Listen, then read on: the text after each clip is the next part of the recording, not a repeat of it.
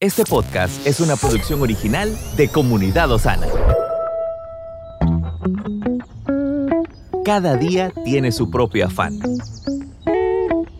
Pero también hay nuevas misericordias que disfrutar. Hoy es un nuevo día. Muy buenos días y bendiciones familia. Es un honor para mí poder llegar hasta donde usted se encuentra.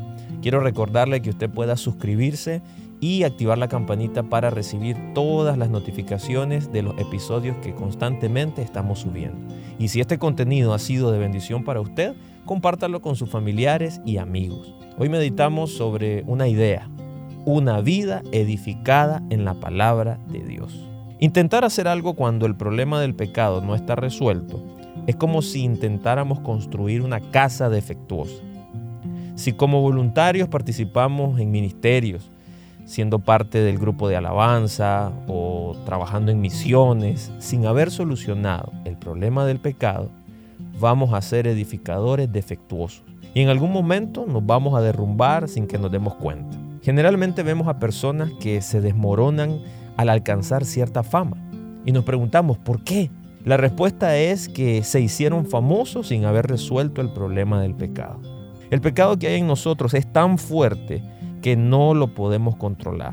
Así, una vez que se despierta el deseo de pecar, no funciona el autocontrol para detenerlo. En el momento en que pecamos, perdemos el discernimiento como si nos hubiésemos colocado una venda en los ojos.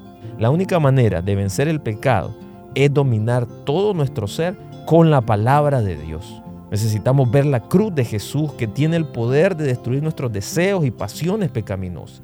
Recordemos que Dios y su palabra son lo único en lo que debemos confiar.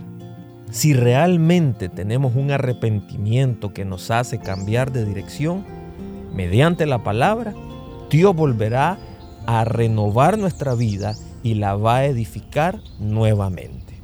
Que Dios le bendiga.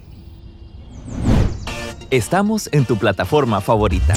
Recuerda que puedes escucharnos en Spotify, Apple Podcast, Amazon Music y Google Podcast. Compártelo y sé de bendición a los demás.